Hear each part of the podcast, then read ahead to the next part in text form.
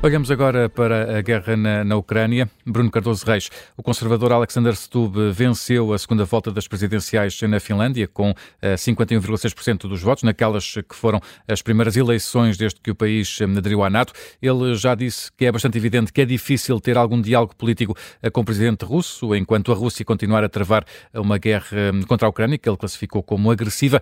Que significado tem esta eleição na Finlândia? Bem, eu penso que é, é, é, importante, embora, para ser claro, o candidato, no fundo, da oposição, o candidato dos, do, do, do ecologista, dos verdes, uh, que, que, fica em segundo lugar, uh, também não, não punha em questão a, a, adesão à NATO, pelo contrário, os, os, ecologistas, os verdes, portanto, a esquerda verde, também defendeu uh, adesão à NATO, numa mudança até de posição, precisamente em função da invasão, mas realmente o, o novo presidente, o Alexander Stubb, no fundo é, um, é, é, alguém da direita finlandesa e, portanto, tem uma posição ainda mais favorável na NATO, ainda mais, digamos, inflexível na, nas relações com a, Rússia, eh, com a Rússia do que seria o caso do, da eventual alternativa. Portanto, é um sinal de que na Finlândia uh, não só houve uma viragem de página em relação à questão da neutralidade em relação à NATO, uh, mas essa viragem mantém-se e, e, e mantém-se, digamos, de uma forma bastante firme, bastante clara.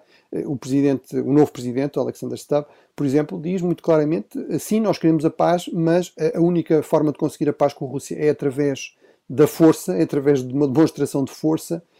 O único caminho para a paz neste momento é através do campo de batalha, ou seja, é através de um apoio decidido determinado à Ucrânia, por um lado, e por outro lado, em termos dos países da NATO, como a própria Finlândia, o mais novo Estado-membro, é, no fundo, reforçar o investimento em defesa, reforçar a nossa capacidade militar, mostrar à Rússia que uh, o preço por qualquer tipo de agressão, qualquer tipo de aventura militar, seria ainda maior do que uh, aquele que está a enfrentar na, na Ucrânia. Hum. Uh, Bruno, o, Senado norte-americano deu ontem um passo crucial para adotar um pacote de ajuda uh, de 88 mil milhões de euros uh, para a Ucrânia, mas também para Israel e para Taiwan. Este é um processo que está parado há vários meses no Congresso dos Estados Unidos. Há condições, efetivamente, para vir a aprovar estas ajudas a estes países? Bem, no Senado eu penso que sim, ou seja, esta votação é muito importante porque eh, enfim, são estas regras complicadas da política americana, o Senado, por regra, exige uma espécie de maioria reforçada. É a questão do chamado filibuster, não é? Portanto, uma maioria de pelo menos, não 50, porque 51, uh, eh, o, Senado tem 100 senadores, portanto 51 deveria ser suficiente, mas na verdade são, por regra, necessários pelo menos 60.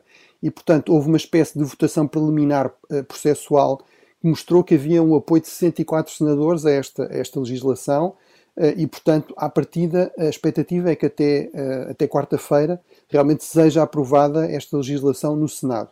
Eh, isso seria muito importante, mas não é suficiente, porque lá está, por complicações da política americana, há duas câmaras no Congresso e, portanto, é preciso depois que a legislação seja também aprovada na Câmara Baixa, na Câmara dos Representantes, onde o peso dos trampistas é maior entre, no Partido Republicano do que no, no, Senado. E, portanto, há o receio, há a possibilidade de que, mesmo passando no Senado, a, a legislação acabe por não conseguir passar uh, no, uh, na Câmara dos Representantes, mas, apesar de tudo, é um passo importante, pelo menos numa das câmaras, ter essa aprovação e aumenta a pressão sobre os republicanos na, na, Câmara dos Representantes, portanto veremos, mas é à partida uma, uma a expectativa é positiva e, hum. e, será uma boa notícia se realmente passar uh, no Senado, mas não é suficiente, não é? Precisamos hum. esperar depois pela votação também na Câmara dos Representantes. Outra ajuda também é importante é o apoio do FMI para a reconstrução do, do país. Uma equipa do FMI chegou uh, hoje à Ucrânia para, para uma reunião com o governo e com outros parceiros de, de Kiev também. Uh, é importante também que o FMI se envolva na, na reconstrução do país?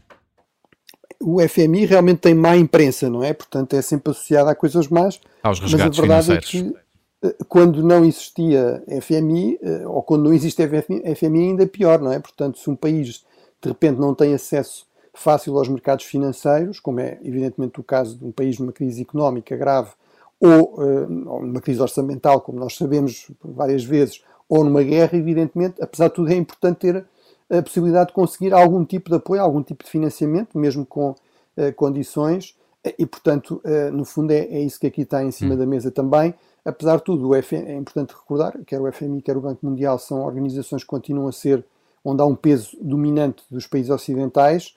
Uh, durante muito tempo, isso é, há muito tempo que isso é criticado, mas felizmente diria eu que continua a ser assim, por exemplo, para ser possível o auxílio à Ucrânia também a partir daí, é? mas obviamente é uma das várias fontes possíveis.